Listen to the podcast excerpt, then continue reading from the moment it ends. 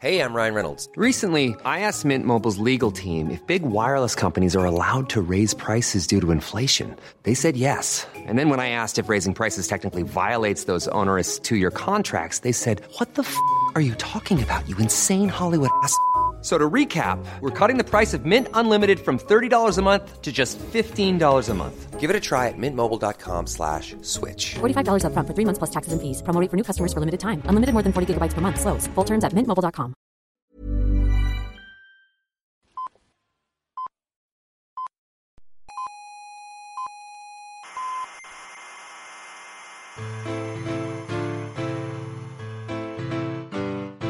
Aquí comienza Coffee Break, la tertulia semanal de la actualidad científica y tecnológica.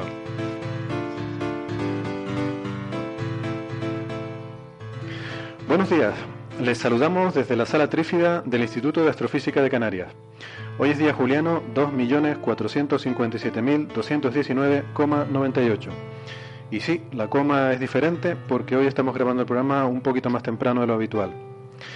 Les habla Héctor Socas en nombre del equipo de Coffee Break. Ya saben que pueden contactarnos a través de las redes sociales. Estamos en Facebook, Twitter y Google Plus. Y también pueden poner comentarios en nuestra página web, podcastcoffeebreak.org. A ver si nos llega alguno de vez en cuando que no sea de spam, que siempre es bienvenido. O eh, también en el iBox se pueden dejar comentarios. Y vale, hoy les traemos un programa muy cargadito, tenemos muchas cosas que tratar, así que vamos a ir rápido y a meternos directamente en materia y en antimateria, nunca mejor dicho hoy, porque también vamos a hablar de cosas eh, de física seria de verdad. Y, pero bueno, para empezar voy a presentarles a los contertulios que tenemos aquí, que además hoy me hace especial ilusión. Bueno, eh, con el micro número 2 eh, tenemos a Carlos Westendor, Westen, coordinador del Grupo de Análisis y Desarrollo del Instituto de Astrofísica de Canarias. Buenos días, Westen. Buenos días. Bienvenido. Eh, micro número 3 para Bernabé Cedrés, doctor en Ciencias Físicas, experto en cosas de galaxias. Bienvenido, Bernabé. Hola, buenas. ¿Qué tal? Eh, gracias por venir. Con el micro número 4 eh, tenemos a Javier Licandro, doctor en Ciencias Físicas, investigador del Instituto de Astrofísica de Canarias. Buenos días, Javier. Buenos días. Y con el micro número 5 eh, tenemos eh, también una invitada nueva, Noemí Pinilla Alonso, que es eh, doctora en Ciencias Físicas y es investigadora de la Universidad de Tennessee. Buenos días, Noemí, gracias Buenos por venir. días, Héctor. Noemí es investigadora, no sé si tienes todavía, estás todavía con la beca de la NASA o, o eres directamente Soy como en el Research Assistant, asistente de de investigación. investigación? O sea, estás contratada directamente por la universidad allí, ¿no? Sí, por el Departamento de Ciencias de la Tierra y el Espacio. Ajá, muy bien, muy bien. Y hoy no- nos ha quedado como muy bonito esto, como muy familiar, porque, porque eh, eh, hay que decir que Javier, aquí el amigo Javier, fue el director de tesis de Noemí, hace ya muchos años, Es una de las licandrets. eh, una, de las- una licandrita. Licandrets. Licandrets. No, no fue hace, Ah, no fue hace tantos años, ¿no? Porque yo me acuerdo de... No, no fue hace No tantos. fue hace tantos años, ya hace muchos años, hace muchos años, por favor. Pero es que se hace largo, ¿eh? Sí, me imagino que una tesis con Licandro tiene que hacerse larga. Entonces, la, la pregunta, la pregunta surge con estas cosas, ¿no? a la vista de la trayectoria profesional de uno y de otro, es si ya el estudiante ha superado al maestro. que hable el maestro. que el estudiante todavía no se atreve. Entonces que no. Todavía no tiene plaza, ¿no? Bueno, hoy... Yo eh, creo que eh, complementan. Sí, ¿verdad? Porque cuando realmente eh, uno hace una tesis doctoral, pues mm, a lo mejor en, en ese campo concreto, ¿no? Eh, se especializa, ¿no? En una cosa muy concreta en la que probablemente acaba incluso sabiendo más que su director, ¿no? Cuando llega al final de la tesis. Absolutamente. La idea, la, idea, eh, la idea que yo siempre tengo es que lanzarlas a hacer cosas que yo no controlo demasiado para que al final, al final del camino tengamos personas que pueden complementarse y apoyarse en, eh, en más cosas, ¿no? Eh, por eso Abrir- lo de complementarse. Abrir ramas nuevas en el fondo. Y en eso he tenido suerte, ¿eh? Siempre les digo que yo no, no pretendo que trabajen para mí, sino que lo que quiero es formar eh, gente con la cual yo pueda colaborar en el futuro. Decir, Y las tres personas que han terminado la tesis conmigo hoy son muy buenos colegas con los cuales continúo trabajando. Yo estoy de acuerdo totalmente contigo y ojalá esa filosofía fuera más extendida. Es todo lo que voy a decir al Una, respecto. una cosita, ¿Tennessee no es el sitio donde hacen el bourbon? Mm, sí, lo hacen y lo catan también. Ostras, te un sitio. Y, Ven a visitarme. y aquí el, el marido de, de Noemí era un catador experto de bourbon. De No solo Bourbon, sino Bourbon Beer. Que la Saludos, José. Saludos a Al José. maestro José. Bueno, ya, ya estamos empezando a desvariar con esto. De todas formas, voy, voy a pedir disculpas a los oyentes eh, porque, porque hoy estamos violando la filosofía del programa. Hoy estamos eh, eh, traicionando nuestra línea editorial. Eh, No pero, todo porque yo compenso. Ya, ya bueno, vale. No, no, cuando hablemos de lo que Pero hablar, por- yo voy a compensar, a compensar a todo el mundo. Es, es por casualidad, ¿no? La cuestión es que hoy, evidentemente, uno de los temas importantes del día es Plutón, y hoy aquí en esta mesa tenemos a dos de los mayores expertos mundiales en Plutón, que son Javier y Noemí. Y, y bueno, eh, esto es algo que no ha salido así intencionadamente, ¿no? Ya saben que la filosofía de este programa es tener contertulios, es decir, gente que hablan un poco de todos los temas. No es el- eh, la intención de este programa ser otro de esos programas en los que vas a hablar de un tema y le preguntas al experto. Oiga, eh, pones el micrófono, señor experto, cuéntenos esta cosa en la que usted es experto, ¿no? Y se tiran ahí una hora alargándote un rollo, ¿no? Si Te no- lo puedo compensar después hablando de cosas que no entiendo. Efectivamente, Claro, esa es la idea. eso es lo que hay que hacer. Lo que perseguimos en este programa es pues eso, que sea un programa de tertulia, como tantos que triunfan en los medios generalistas, donde los contertulios no tienen ni idea de lo que están hablando, pero eh, bueno, más o menos saben lo suficiente como para generar eh, Es una discusión interesante. ¿no? Y eso- y eso lo tal. Pero bueno, tengo que decir que esto es casualidad. O sea, Noemí la hemos invitado, es una vieja amiga nuestra, la- está invitada desde, desde el principio del programa a, a asistir a la tertulia, pero claro, viviendo en Estados Unidos le queda un poco a contramano lo de pasarse por aquí. Sí, no me pillaba, no me pillaba con buen pie. Pero bueno. ahora, te va a pillar más cerca, ¿no? Porque tienes un, Aquí estamos, sí. La- un la nuevo que- contrato con el IAC. Eh, bueno, yo, eh, Afortunadamente para nosotros. Yo no sé si estas primicias se pueden desvelar así. No lo sé. No, no he pedido permiso al departamento de prensa para Bueno, desvelar estas cosas, pero eh, estamos intentando traernos a mí. Pero en cualquier caso, bueno, aprovechando que estaba por aquí, pues la, la hemos secuestrado y la hemos metido aquí en esta sala. Y luego, Vale. es que luego de que la has presentado como una experta del mundo mundial, de, van a tener que aumentar el sueldo. Vale, vale. Y lo peor es que la gente nos cree que decimos que estos son expertos. olvídate de eso. No sé yo si eso de aumentar el sueldo, Bueno, venga amigos, vamos a, Aquí trabajamos por amor arte. vamos a meternos en el tema. alguno más que otro. Eh, voy a pedir disculpas también eh, a los oyentes porque llevamos eh, un retraso con aquello que habíamos dicho de que íbamos a hablar un poco más del tema de redes neuronales y de inteligencia artificial, que nos lo habían pedido. Hemos quedado en aplazarlo, pero yo creo que hoy no nos va a dar tiempo tampoco Haremos, porque haremos un especial, yo creo. tenemos la agenda cargada, pero yo creo que sí, en algún momento tenemos que retomar ese tema y a ver si para, para el... Bueno, no va a ser para el próximo porque también quiero anunciarles que nuestra próxima tertulia va a ser sobre un especial monográfico sobre literatura de ciencia ficción porque, eh, bueno, hicimos el especial de cine y nos quedamos con ganas de más. Hacía falta, Así hacía falta. que mm, sí, vamos a hacer uno de literatura y ciencia ficción. Y no se lo pierdan, porque ahí va a haber gente también, vamos a romper otra vez la línea editorial del programa, va a haber gente que sabe mucho del tema. ¿eh? Así que si les gusta la ciencia ficción, les aconsejo que, que no se lo pierdan. Vamos a ver cómo sale. Pero en principio, em, la gente que tengo apalabrada me, me, me da que pensar que aquello va a salir bien.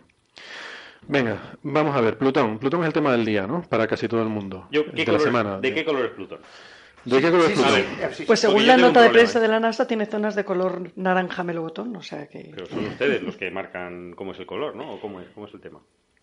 Sí, pues la, la New Horizons realmente no tiene... No tiene cámaras en color. Bueno, tiene... tiene- Tiene la cámara pancromática que toma imágenes en distintos filtros. Y sí, nuestros espectros han ayudado para calibrar la- el color en ciertas longitudes de onda. Sí, pero ¿qué tono Pantone tiene? ¿Qué, perdona? ¿Qué, perdón? Es naranja. Sí, tiene zonas. Tiene zonas zonas. en tonos naranjas y rojizos más intensos, tiene zonas en tonos más neutros, un naranja menos, menos intenso, que son donde tenemos más hielos.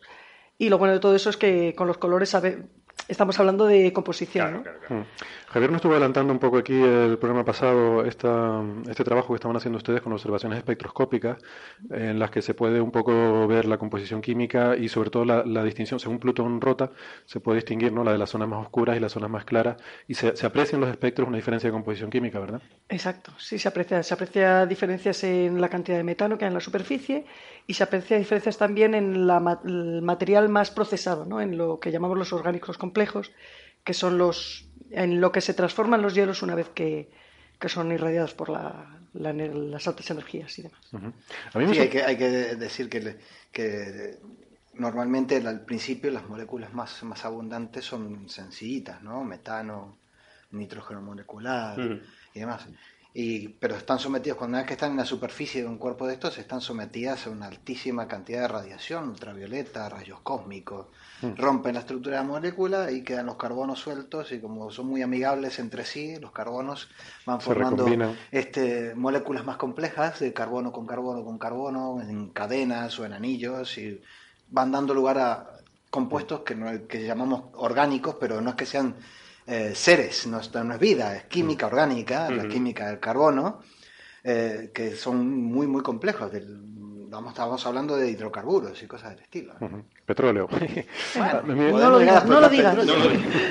que nos lo rompen. Van los de Repsol a hacer prospecciones. Bueno, Eh, Pregunta, pregunta de, de ignorante. Eh, ¿En realidad Plutón tiene una atmósfera o realmente está todo congelado? tiene una atmósfera. Tiene una atmósfera. Pero Muy- la atmósfera no decían que podría congelarse. Si La atmósfera se puede congelar. De hecho, el- el- una de las cosas que, que sorprendió mucho es, las, es la imagen en la cual no ven cráteres.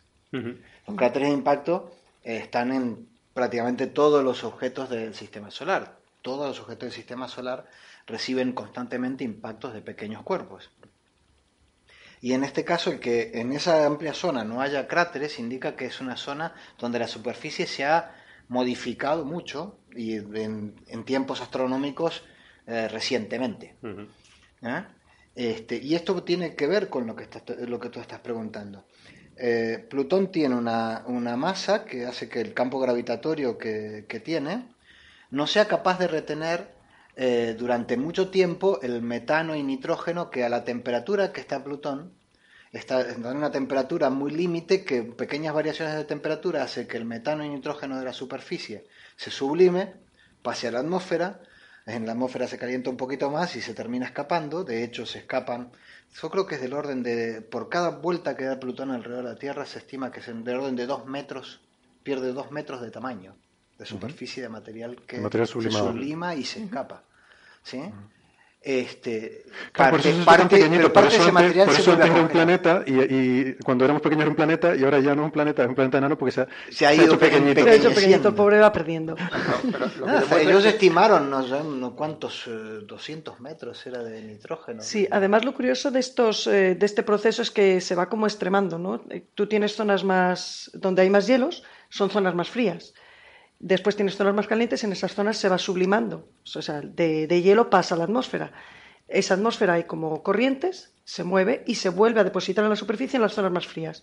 Con eso lo que haces es que cada vez vas teniendo las zonas calientes con menos material de hielo, luego cada vez más calientes, y las zonas frías con más hielos. Ah, esa inestabilidad es lo que provoca estas diferentes zonas, ¿no? Claro, Una- se va, se va realimentando el proceso. Sí, sí, sí. Y de hecho, Plutón es uno de los eh, objetos del sistema solar que tiene más contraste en la superficie, Sí. Ah, por todo este proceso de sublimación y re- recondensación. Y bueno, y lo, y que eh, también se especula es qué es lo que va a pasar a medida que Plutón se siga alejando. La órbita de Plutón es muy elíptica, por lo tanto Plutón hace algunos años estuvo en su punto más cercano al Sol, eh, incluso por, de- por de dentro de la órbita de, Neptuno, ahora se está alejando, cuando llegue a su punto más, más alejado estará más frío. Y muy probablemente lo que ocurra es que esa atmósfera que tiene va a colapsar, va a congelarse sobre la superficie, eso va a pro- producir una, una modificación bastante notable de la superficie de Plutón, este, hasta que vuelva a pasar por la cercanía del Sol, vuelva a sublimar el material y demás. O sea, tenemos un cuerpo que es dinámicamente en la parte externa eh, muy activo, pero que también es activo desde el interior, porque como el, el si, si- si- supongamos que el metano y nitrógeno sea el que estaba, ¿no?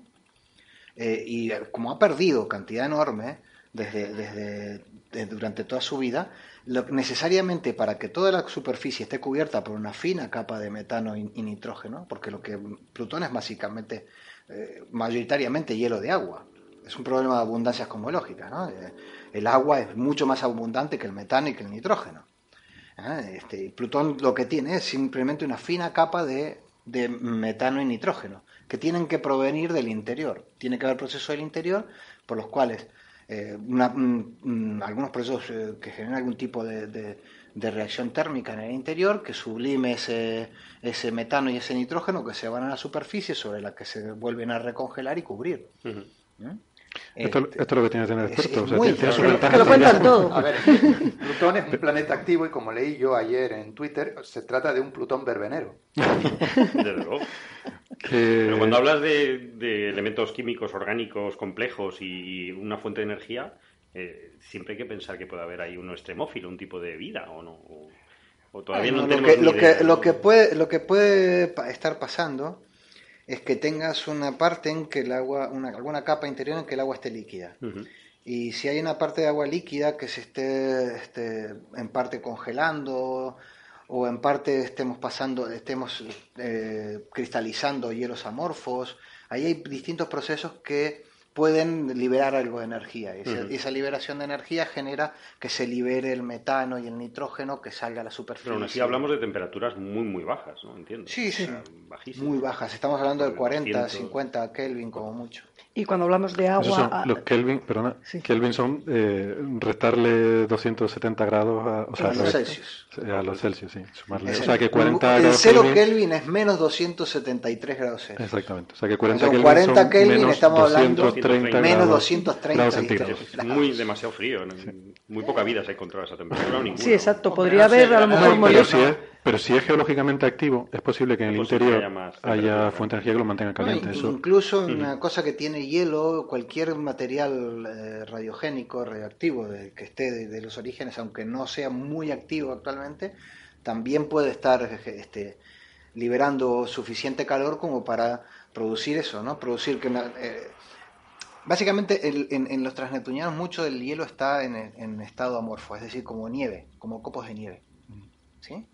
Y el- una- cualquier reacción que haga que, el- que ese copo de nieve se transforme en un cubito de hielo, pase a estado cristalino, es, es- es exotérmica, libera energía. Pero no solo libera energía. Dentro de la estructura del, del copo de nieve puede quedarse en meta- metano y nitrógeno y quedarse eh, en- dentro de ese, de, ese, sue- de ese sólido. ¿sí? Pero si tú cristalizas, se te, se, te, se te escapan de esa estructura el metano y el nitrógeno y eso empieza a fluir hacia arriba. Pueden haber de, este tipo de mecanismos varios. Lo que no, sí no vieron allí ni es ningún tipo de geyser ni nada. Que también No, se han observado en. Tritón, pero también tenemos que tener en cuenta cuando hablamos de la actividad interior y de la generación de energía, de que Plutón y Caronte son dos objetos relativamente pequeños y la influencia de uno en el otro no es tan grande como cuando tenemos una luna alrededor de un planeta gigante, donde sí, el efecto del planeta gigante en esa luna sí provoca que haya unas- más actividad interna y más probabilidad de Bueno, tener un océano. Comparten atmósfera, ¿no? Según tengo entendido. o Mm, unos- no- pueden no- tener, sí, imagino que la, la atmósfera de Plutón influye en Caronte, pero la masa de Caronte no creo que sea capaz de retener ninguna de esa es influencia. claro. De hecho, la, la composición superficial de Caronte es muy distinta de la, de la de Plutón. Iba a comentar que cuando hablamos de que Plutón es básicamente hielo de agua, eso es en el interior. O sea, lo que nosotros conocemos de Plutón y sobre todo lo que conocemos desde Tierra como es una cuestión de piel. Nosotros conocemos la cortecita Claro. y eso es metano, nitrógeno y monóxido de carbono. No pasa lo mismo con Caronte. Caronte, incluso en la piel, incluso en lo que vemos, es hielo de agua. Y eso es el, color también que decíamos es muy diferente. Ah, eh, Caronte es una cosa grisácea, como más aburrida, y Plutón es una cosa rojiza. La La, diferencia la de composición. diferencia clave entre Plutón y Caronte es la gravedad. Plutón es más grande, tiene más gravedad y por lo tanto puede retener una cierta atmósfera de metano, de nitrógeno y, y monóxido de carbono que puede condensar y cubrir la superficie, puede congelarse y cubrir la superficie. Lo que ocurra en Caronte, que también es activo, ¿eh? Caronte parece no tiene ser un, cráter, un no bicho tiene geológicamente impactos, casi, ¿no? bastante Sí, sí, activo, es que lo que salga, si sale metano y nitrógeno, directamente se escapa, no, no, no tiene gravedad como para formar una atmósfera y congelarse en la Yo superficie. había visto fotos de Caronte, las que sacaron hace poco, y Caronte parece ser un sitio muy interesante. Tiene, tiene... Extremadamente interesante. Como has dicho que Caronte es más, más aburrido, pues no, ¿no? No, más aburrido en cuanto al color porque es más uniforme, pero en cuanto a estructuras va a resultar muy interesante también lo que dices. Ya en alguna de las imágenes que se han mostrado se ven unos desfiladeros muy profundos y se ven sobre todo que están como en la zona, un poco en la zona ecuatorial, un poco asemejan los cañones que se ven, me parece que es en Marte y demás. Marte, sí. Y después tiene la mancha oscura que tiene en el polo. Mordor, otro tipo. que la han llamado Mordor. Ya lo llamo Mordor. ya la llaman Mordor. Mordor. Tanta, bueno. tanta encuesta para poner nombres inteligentes a las cosas y después tenemos un corneto, un corazón, un Pluto. Oye, ¿Has y- visto el Pluto? Eh, Me Mordor. encanta la, la cara de Pluto, buenísima. Sí, sí. El Bueno, corazón. ah, yo si- sigo diciendo que el, eh, de, de esos memes el más interesante es el que aparece Plutón como la estrella de la muerte. Es bueno. Este, sí, No, pero el de Pluto es bueno porque hace la forma de lo que era el corazón, lo que vemos como el corazón, eh, realmente si Le lo miras un poquito por aquí por debajo y tal, es la cabeza de- de- del perro de Mickey, ¿no? Que además, Yo estoy claro, al nivel de que me gusta más Pluto y él al nivel friki de que le gusta más la estrella. A mí me gusta más Pluto por el... Hombre, Una, una pregunta, ¿eh, ¿Caronte eh, se formó con Plutón o es una cosa capturada? No, los modelos dicen que son, es el resultado de un impacto. De un impacto. o sea, arrancado de Plutón. Sí, sí. o sea, ¿Arrancado o, separado. o quizá el resto del, del- como por ejemplo la Tierra cuando se, tro- se chocó contra Teia, que realmente tenemos una mezcla de los dos planetas. Entonces Caronte y Plutón es una mezcla del, del, del cuerpo que chocó contra el protoplutón, llamemos, ¿no? Sí, Efectivamente. efectivamente. Y después lo que dice Javier, el hecho de la distinta gravedad hace que la composición superficial sea diferente. De- de- si ves, eh, Plutón es un sistema que tiene un satélite muy grande y otros cuatro satélites pequeñitos y probablemente tenga más. Según- yo todavía que pienso que probablemente las imágenes que nos irá transmitiendo durante el próximo año y medio eh, la nave, porque sí, lo que, lo que tome de imágenes en estos días va a demorar año y medio Sí, en en transmitirlas a estudiarse, Tierra a un kilobit por segundo. Un kilobit por segundo. Hombre, hay, hay muchos contratos que todavía tienen que, que alargarse. y- ¿Se acuerdan cuando, cuando este, nos conectábamos por modem por teléfono? Con el Más o menos. Esa es la velocidad. de apretar una letra, esperar, apretar la otra. Es más o menos. Pero tarde lo que tarde, luego interpretarlos es muchísimo más. O sea, son Eh, análisis de los ¿no? Ah, datos no, es por claro. supuesto, Claro, pero, claro. pero lo que foto, decía es, es- esos satélites son residuos de la, de la colisión. De la colisión. Seguramente eh, Plutón colisionó con, o el, o el proto-Plutón colisionó con otro transneptuniano de tamaño comparable y dio lugar a este sistema. ¿no? De todas formas, vamos a, ver, vamos a empezar ya a hablar de cosas serias y, y lo- la pregunta que realmente a la gente le importa, ¿no? A ver, ¿qué, qué postura tienen ustedes con esto de la degradación de Plutón a planeta enano? ¿Tú me ves a mí incómoda? Yo estoy muy cómodamente de Yo postura sentada. cómoda, sí. Yo, qui- yo quiero saber qué pasa con Eris. O sea, si Eris es más Pues, masivo que no- Plutón No, pues mira, te iba a o es, comentar. más, es menos interesante. Hablaba Javier de que Plutón cuando se aleje, ¿qué pasará con la atmósfera cuando se aleje? Pues cuando se aleje y esa atmósfera colapse, supongo que lo que tendremos será un Eris. Porque Eris al fin y al cabo es un compuesto con unas composi- un cuerpo con una composición superficial muy parecida a Plutón y con un tamaño muy parecido, Sí. pero que prácticamente no tiene atmósfera, que ha O sea, vamos, a colapsado. decir- vamos a empezar diciendo lo que es Eris, porque yo no sé si todos nuestros oyentes Sí, lo saben. Eris- Eris es otro planeta enano dentro del sistema solar, que Es- está es más alejado y está más frío. Si Entonces, Plutón está a unos 30 y algo unidades astronómicas, o sea, unas mismo. 30 y algo de veces la distancia entre la Tierra y el Sol, Eris está a 97. No O sea, está mucho Claro. más lejos, mucho más frío. Tres veces es de tamaño similar y, hay una cosa muy interesante. También. Eh, la superficie Sí, de Eris es pero no muy homogénea. No. Exacto. Vale, vale. No tiene, no tiene las diferencias de, Pero de eso es lo que está diciendo, eso es lo que está diciendo Noé, ¿no? Que Claro. seguramente cuando mm, se vaya alejando Plutón y esa atmósfera colapse y se congele, Va unificando. Va todos los patrones que vemos ahora, los va unificando. Esa es la idea, que Como tiene una hace la- atmósfera que ha colapsado. Claro. o sea, que hemos ido a sacarle la foto en el momento bueno, ¿no? Exacto. Uh, qué Bien, por- bien. Estamos ahí. Bueno, Bueno. Plutón no llegará tan lejos, pero Claro. A mí la verdad es que tampoco me importa mucho que hayan degradado a Plutón porque a final de cuentas todos estos son efectos de segundo orden en la ciencia. ningún orden. O ningún orden. Absolutamente En la ciencia no tiene ningún orden. Yo, eso, o sea, yo quisiera explicar que el, el tema es que cuando se descubrió Plutón, pues bueno, era un planeta, porque una cosa estaba dando vueltas eso, pues era un planeta. Lo que pasa es que luego hemos ido descubriendo que hay más, o sea, ahí probablemente haya muchos más que ahí fuera, Eris ¿no? Pero- demuestra que es que hay Entonces- cuerpos Pero del- incluso, incluso masa. cuando se descubre Plutón, hubo mucha gente que cuestionó que fuera un planeta. En aquel momento. Pero sí. por el Lo tamaño. cuestionó por, por, por Por la razones. órbita, La órbita de Plutón es bastante alargada, está bastante inclinada respecto del plano del movimiento en, que, se- en donde se mueven el resto de los planetas. Era mucho más pequeño que el resto de los planetas que están en esa región. Ya desde entonces se, se sospechaba que no era un planeta, pero bueno. Ya en aquel momento yo tengo recortes del Chicago Journal, me parece que era, que se hablaba del planeta menguante. Porque cuando se le descubrió se esperaba encontrar un planeta gigante del orden de Neptuno o de Claro. Urano. Y sin embargo, ¿no? cuando lo de- exacto, cuando lo descubres, ves de qué está compuesto, ves que seguramente es mucho más pequeño, cada descubrimiento que se hacía te indicaba que era más pequeño. Entonces parecía que ya iba per- perdiendo Iba- iba importancia. claro. De todas formas, yo tengo que decir que en el debate de, de la categoría de Plutón, yo estoy en contra con que, es- de que se hable de una degradación. Para mí no es una degradación. De hecho, eh, para mí resulta tan interesante Plutón que me parece feo que se diga que se le ha degradado. Para mí es un objeto muy interesante. Sí, el nombre no importa. que, exacto, ¿qué más da? Es Plutón. ¿Qué más da que lo llamemos eh, planeta o planeta enano? Para mí Plutón ahora mismo Ah, es el objeto más importante del sistema solar, por todo lo que estamos descubriendo mucho- de él. A mí me reí mucho este, durante la, la conferencia de prensa de los cargos más políticos de NASA. Este, eh, festejando que habían logrado completar que, que Estados Unidos era el primer país que llegaba, con esta misión llegaba a todos los planetas del sistema solar. Pues aclárate. Entonces, o, o- o te aclaras, o si Plutón, si Plutón es planeta, eh, amigo, no has llegado a todos los planetas del sistema solar, te faltan, te faltan más de los que ya has visitado. Eh, Te falta Eris, te falta Umea, te falta Sedna y, todos los y todos transneptunianos. los transneptunianos de mayor de, de más de 400 kilómetros de diámetro entrarán en la categoría que, que ellos. Además es muy divertido porque esta discusión, eh, la, la- la discusión del tema de qué es planeta o no planeta y la resolución de la IAU proviene de una definición de planeta que se prácticamente se pretendió imponer en la, en- la Asamblea General de 2006 que, este, que se hizo pensando en dejar incluido a Plutón. Eh, y el hacerlo para que quedara incluido Plutón, eh, lo que toda la gente que estaba, o una gran mayoría de la gente que estaba en esa, en esa asamblea, entre los que me incluyo, eh, Perdona, la IAU, por aclararlo, es la Unión, la Unión Astronómica, Astronómica Internacional. Internacional.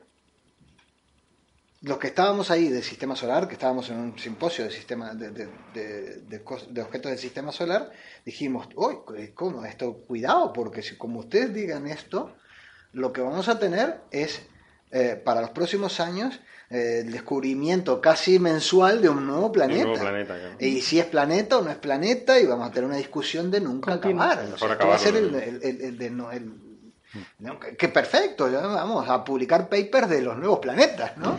Mm, Por un lado, perfecto, pero por ser otro parecía que, que se nos El, ponía el una problemón cosa... iba a ser para los astrólogos haciendo horóscopos con todos los planetas. Ay, Dios mío, lo que ha dicho.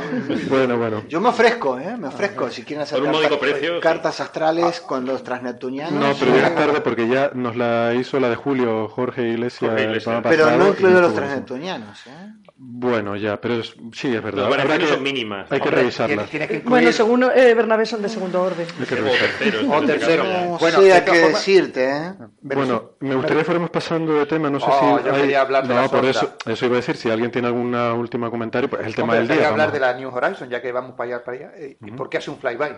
Precisamente, y no se queda ahí. Es que precisamente la sonda va muy rápido. Es una cosa que me pareció muy interesante cuando estaba leyendo sobre ella, y es que es el primer artefacto que mandamos al espacio que sale directamente de la Tierra con velocidad de escape del sistema solar. Eh, lo lanzaron con, con un, la primera fase estaba hecha con un eh, cohete Atlas 5 y con cinco boosters de combustible sólido. Y eh, además que es una sonda muy pequeña. Son solo 400 kilos. Por ejemplo, la Galileo tenía 2.380 kilos. Y el- la sonda que mandó la Galileo a, fue a, Ti- a Titán, ¿no? No, espérate. Sí, era de, solo de, de- de la misma, del mismo tamaño que la New Horizon. Por eso eh, se pudo lanzar a esa velocidad. Y porque va a esa velocidad y por conserva- ¡ah! conservación del momento lineal, no puede frenar la pobre. Porque para frenarse tendría que tirar Tendría que estrellarse. ¿no? Puede ser Tendría un que tirar en dirección hito contraria a la que va. Como la mesa Eso- que va, lo que tiene. Y no tiene Eso nada. porque no llevaba un ancla. Si hubiera llevado un ancla, Arpones. la, Arpones. la ancla a Plutón y ¡ué! Pone como la fila de la pobre, que no le sirvió un pana. Como fila de arpones. Bueno, a lo mejor le sirvió porque está- Hombre, no, sé, de- unos cuantos rebotes encima de bueno, aquello. pero es que era, lo eso, normal, eso era por diversión. Ahora ya está, ya está Si operativo. habéis visto Mad Max, lo normal es acabar fatal. Te tiras a un objeto a esa velocidad. Bueno, eh, eh, y... Bueno, y si os acordáis cómo Bernabé, ¿y cuándo van a lanzar una nave para llegar a alguno de los objetos que estudias tú? A ver, como dije antes, estas cosas son. que- las cosas del sistema solar son objetos, son cosas de segundo orden, que realmente no importan a la ciencia.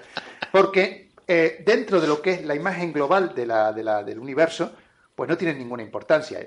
Pues Mira. sí, está muy bonito que esté Júpiter, está muy bonito que esté Plutón, pero ¿qué, of- qué nos ofrece? Pues nada. El Sol, por ejemplo, así está muy bien, pero son cosas de segundo, ¿Quién, quién tercer nos ha dado el sol, no? ¿A quién le Ten, importa? en- el ten en cuenta que estás hablando con una aficionada al Real Oviedo en tercera división, con lo cual no me hables de órdenes en el sistema solar ni Yo no sé qué que te diga, son cosas de tercer Si segundo tengo moral para seguir al Real. Vamos a Oviedo- ver, lo importante es la gravedad de la galaxia. Voy a- o sea, voy a- lo demás Vamos a cambiar, ¿no? Voy a cortar esta discusión antes de que entremos en Fórmula 1. Sí, ¿no? Eh, ¿Quién Sí, córtala, córtala.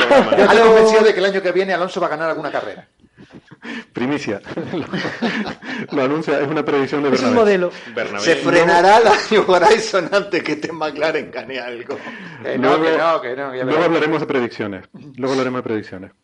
Bueno, antes de, antes de eso, mm, bueno, no sé, ¿algún otro closing remark sobre nuestro amigo Plutón? Nuestra No, solo decir que, que lo de Pluto que hemos dicho antes ya tiene un nombre, esa región, que es la, la región de Tombao, que es el que lo descubrió. No Ah, tiene, le no, no, no, Bueno, no, no, no, corrección, propuesto, corrección, ¿no? corrección. Ellos Digo. pueden llegar a proponer nombres, pero no ¿no? son los que ponen nombres. Ah, sí, es la IAU. Hay una comisión de la Unión Astronómica No, Internacional. bueno, creo que la lo cambien, ¿no? Si ya estaba elegido y estas Supongo cosas. que no, pero ¿Y entonces Mordor? supongo No que cambies Mordor no Mordor. van a dejar Mordor. Mordor es fantástico. Mordor no creo que estuviera en la lista. Hombre, habiendo nombres más chulos como El abismo por de ejemplo Helm. el Tántalo o una cosa de estas, nombres de, de- Algo del de- inframundo, ¿no? infra- con Claro. nombres chulos griegos, ¿para qué vas a coger una cosa inventada?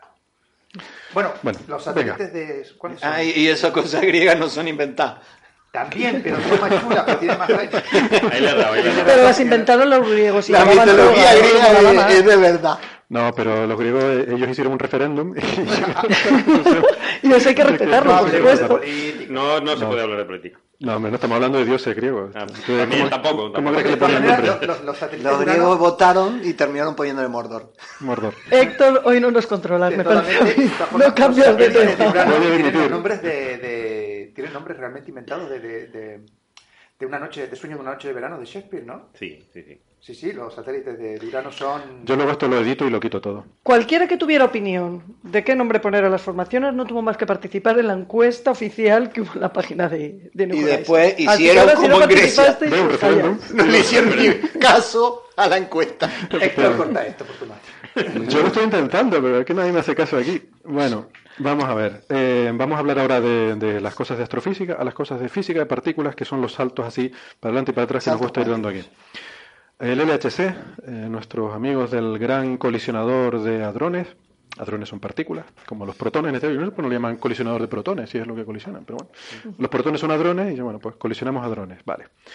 Pues eh, han sacado un resultado súper interesante y además muy inteligentes y muy hábiles ellos, lo sacan el mismo día exactamente que se produce el flyby de la New Horizons sobre Plutón. Eso es contraprogramar. ¿no? Es que son unos cracks, o sea, o es contraprogramar. Contraprogramar. No, pero ahí ves, esta gente realmente son, son tan potentes, o sea, tienen tanta fuerza que les trae sin cuidado Plutón ni la New Horizons ni nada. O Lo sea, que digo yo, sin efectos de segundo orden. esta gente le- les, da igual, o sea, con sus cositas tan pequeñitas dicen, "Ah, da igual los planetas, que si es planeta enano, que si no sé qué. El, el pentacuark este que han descubierto está claro que es enano, aquí no hay ninguna discusión. Esto es una, han descubierto una partícula que está formada por cinco quarks, es la primera vez, ¿vale? La primera vez que se ve una partícula de cinco quarks. Los, mm, las partículas normales, los hadrones como los protones y los neutrones están hechos de tres quarks. Luego hay eh, mesones que están formados por dos quarks, que es un- bueno, un quark y un antiquark, de hecho. Pero son tres y dos, ¿no? Eh, hasta ahora no hemos visto una partícula hecha por cinco quarks, y esta es la primera vez que se ve. ¿Y, y la hemos visto? Bueno, ver, entre comillas lo de ver, hay un pico ahí en algún sitio. A nueve sigmas. Se ve el Pero efecto. no tienen imágenes. Pero, a ver, Es, sigmas, es como la materia ¿Y de qué oscura de qué color son los quarks? Sí, claro, yo quiero imágenes. Sí. A ver, Han man- han mandado fotos en alta definición. Hacen unas animaciones increíbles estos del LHC. O sea, falta de imágenes de las partículas, te hacen unas, unas animaciones del túnel y, y el haz moviéndose por ahí dentro y tal, que son súper espectaculares.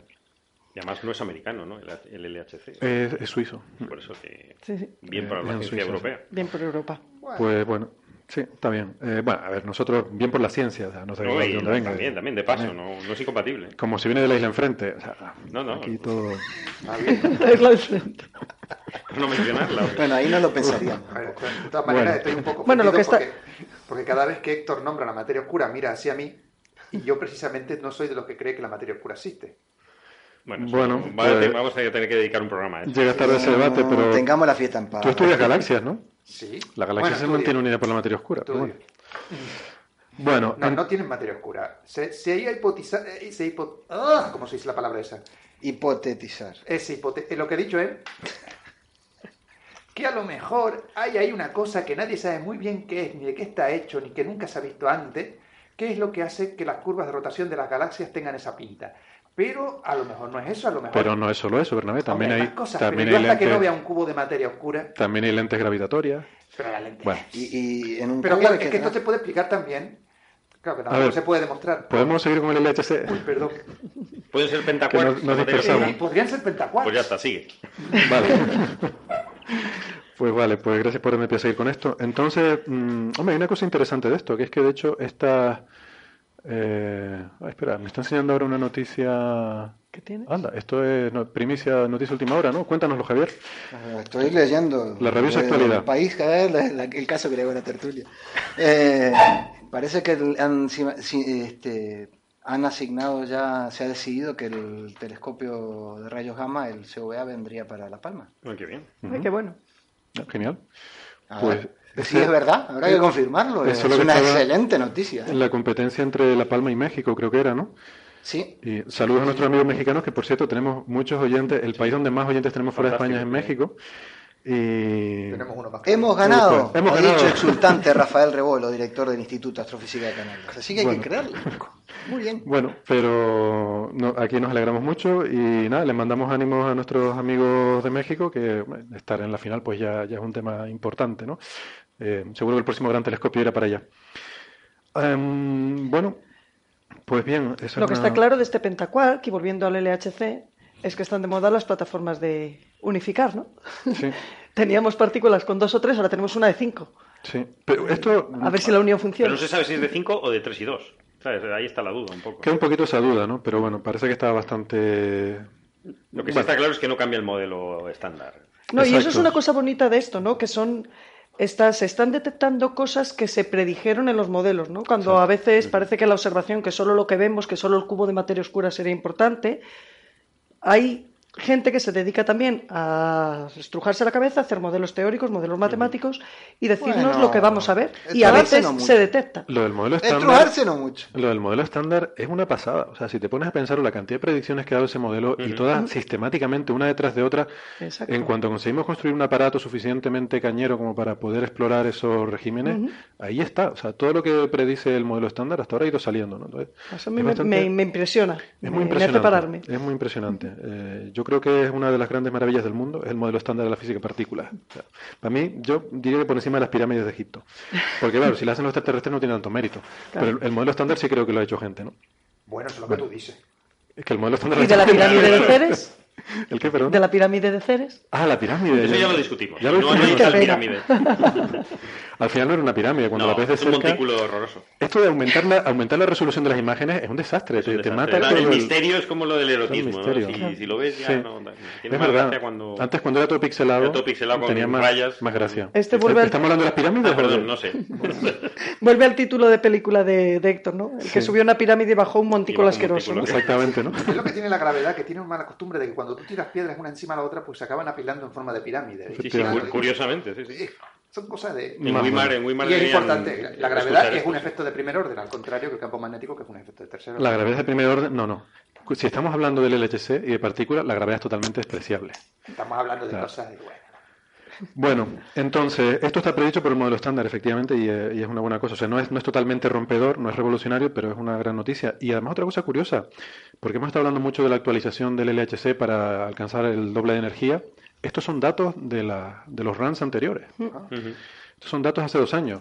O sea, Lo que también tardas en, en- en estudiarlos, ¿no? Hay que estrujar mucho los datos En para sacar cosas de estas. ¿no? claro, llamamos nosotros, ¿no? Un poco Para sacar- interpretarlos. Sí, sí, siempre hay resultados que salen al principio, que son los más impresionantes, que también un poquito ves lo que te centras en lo que estás buscando y después hay un trabajo ingente durante años, como ha pasado con la Cassini, por ejemplo, con esos datos que se tomaron hace tiempo y se siguen analizando y sigues encontrando cosas que te dan información. Todo, todo. Esto probablemente viene de, la- de las colisiones más o menos de la época de cuando el bosón de Higgs y estas cosas, ¿no?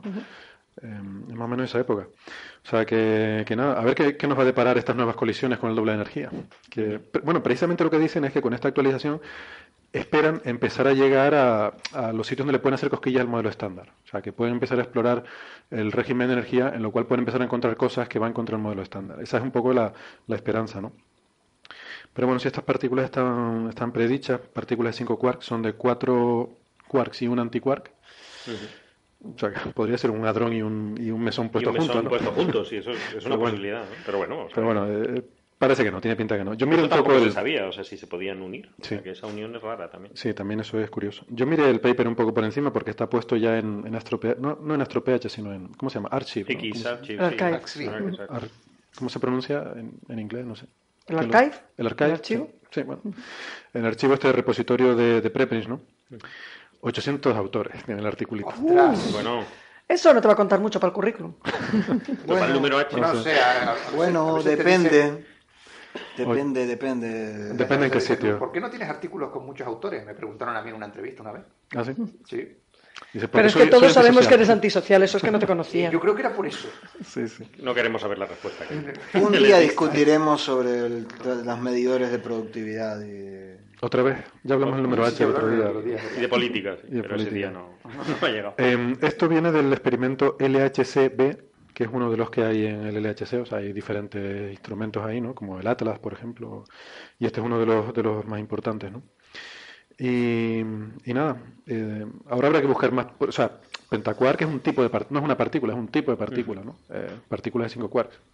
Eh, ahora habrá que buscar más. Esto es como los transneptunianos, encuentran alguno, pero ahora es cuestión de Claro. ponerse a mirar y seguro que hay más, ¿no? Claro, y luego descubrir cuál es la excepción y cuál es lo, Pero- qué es lo ordinario. Pregunta, pregunta. ¿Esta partícula se da de manera natural? No, no, esto es muy inestable. Ah. Por eso no se había visto antes. Esto es muy, muy inestable. De hecho, partículas estables. A ver, el- el electrón Sí, y... claro, pues entonces- Se cree que el protón. Entonces, perdona, pero esto me parece a mí una cosa de sí, vamos a experimentar, pero realmente lo que estamos haciendo es complicar la cosa. ¿no? No, estamos testeando el modelo Testeando el modelo, claro. Claro, bueno. Es que- No te lo predice el modelo, o sea que hay que, hay que atestiguarlo. Bueno, y esto, por cierto, ese señor Murray Gell-Mann es el, eh, fue, fue premio Nobel, ¿no? Hace muchos años, no sé exactamente cuándo, que, eh, pero mm, tiene, hay una cosa que me gusta mucho, que es que ha escrito un, eh, ha escrito un libro, El Quark y el Jaguar, que yo lo leí hace muchos años en su momento, y es bastante asequible. O sea, me parece, este debe ser uno de los pocos casos en premio Nobel que escribe un libro, o sea, un libro sobre su tema, ¿no? Eh, no, no estamos hablando de que escribe un libro sobre su vida, pero sobre su tema y que sea accesible para un público en general, ¿no? Así que yo lo, yo lo recomiendo. Es un libro sobre la complejidad, el significado de la complejidad en física, ¿no? Y el título del quark y el jaguar va porque va de, de lo más simple, ¿no? Como el quark, a algo tan complejo como un jaguar, ¿no? ¿Por qué un jaguar? Pff, Vaya usted a saber. Porque rimaba. Porque rimaba con quark. Seguro. No sé En- cómo se dice en inglés, ¿no? En es verdad. Jaguar y... Y no será cosa de la traducción. No, creo, Los subtítulos. creo que no, porque... Bueno, no lo sé. Sí, bueno, no, a lo mejor. Le sé, preguntaremos. Igual por la alta velocidad o cualquier cosa. Cuando lo traigamos a la tertulia le preguntamos. Perfecto. Ah, vale, bien, sí, una buena idea. Bueno, pues no sé, eh, ¿algún comentario más sobre este tema? Pasamos al siguiente. Está bien. Estamos Bueno. demasiado complicados como para que yo los entienda, lo siento. Esto es simple, Bernabé, estos son quarks. Sí, son quarks. No, la verdad es que debo decir que yo estuve mirando el paper y es muy, muy árido, muy, muy, muy Ah, árido. Yo te digo, yo empecé a leerlo y dije, ah, Solo un físico solar no. es capaz de entenderlo. Sí, alguno bueno a lo mejor. Nosotros que estamos con las piedritas y los hielitos. ¿no? Yo, a ver, no entendí ni el título. Ahí lo dejo todo. Bueno, eso me pasa con algunas películas también. Bueno, eh, vamos a ver. Hay una noticia sobre el sol estos días en, la prensa generalista, ¿no? Eh, y, que ha causado bastante revuelo. Y no sé por qué, eh, pero bueno, lo cuento.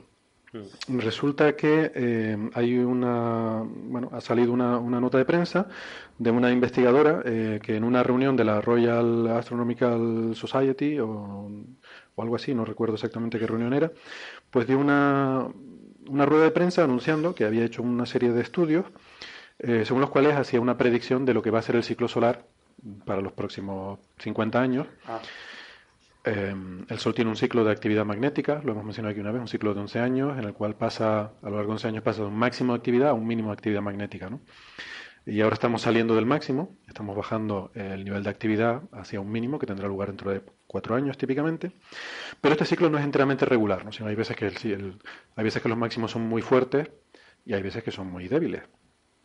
Y entonces, eh, bueno, se piensa que esta actividad, mm, cuando hay variaciones sostenidas muy a largo plazo, porque este ciclo es irregular, esto puede causar eh, perturbaciones en el clima terrestre. Mm, Y se piensa, porque hay un caso, que es el caso más extremo que conocemos, que se llama el mínimo de Maunder, que fue un periodo a finales del siglo XVII, durante el cual eh, hubo 50 años en los que no hubo nada de actividad solar. O sea, el ciclo solar quedó totalmente suprimido durante 50 años.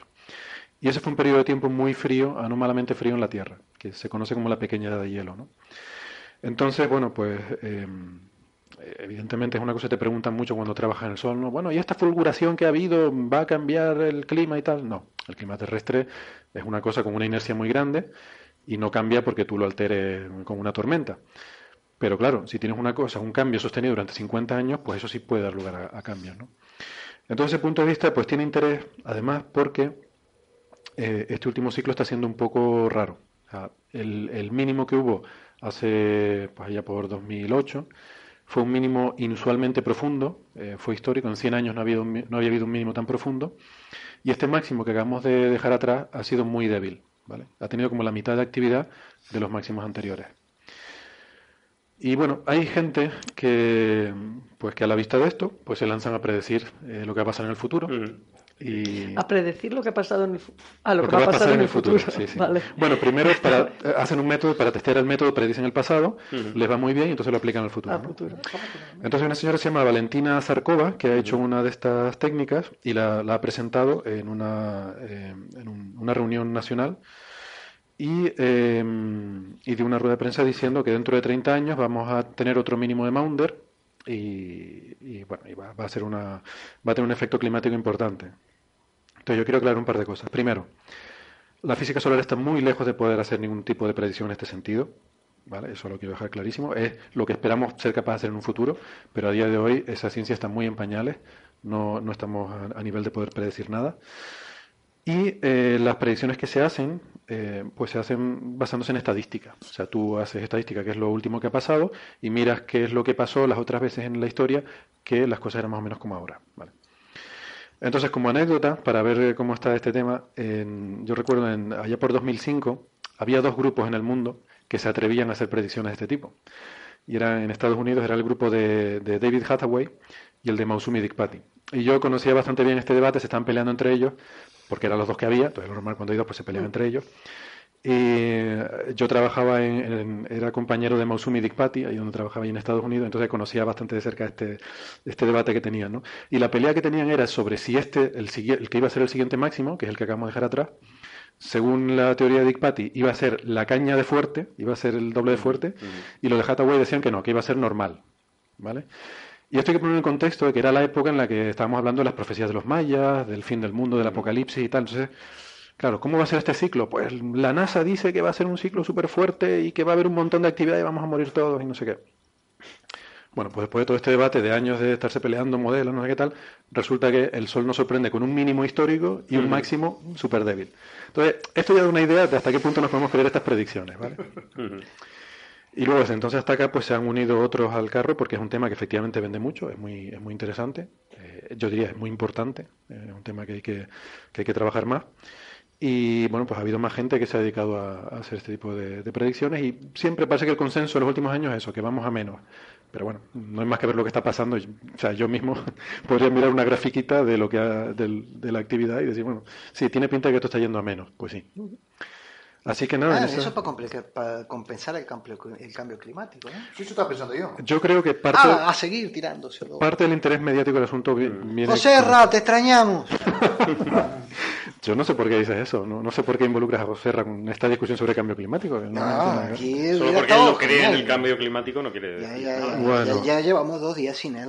La Sí, verdad es que se le echa de menos, se le echa de menos. Eh, y además para el siguiente programa eh, no lo tengo invitado esto porque se de ciencia transformado efectivamente en una, tru- en, en una tertulia exclusivamente de científicos, ya no tiene ni gracia. Bueno, pero nos gusta también tener biólogos. Habrá que llamar a un biólogo geólogo. Ya, sí, si no hay otro. Espérate, espérate, la geología no es una ciencia. No, no, por eso, por eso digo, está al límite. No, es sí, es una ciencia, es una Traemos a broma, Darwin. una broma, Sheldon es Cooper. una broma de Sheldon Cooper, ¿eh? No, yo no pienso eso, ¿eh? Traemos a Darwich de vez en cuando.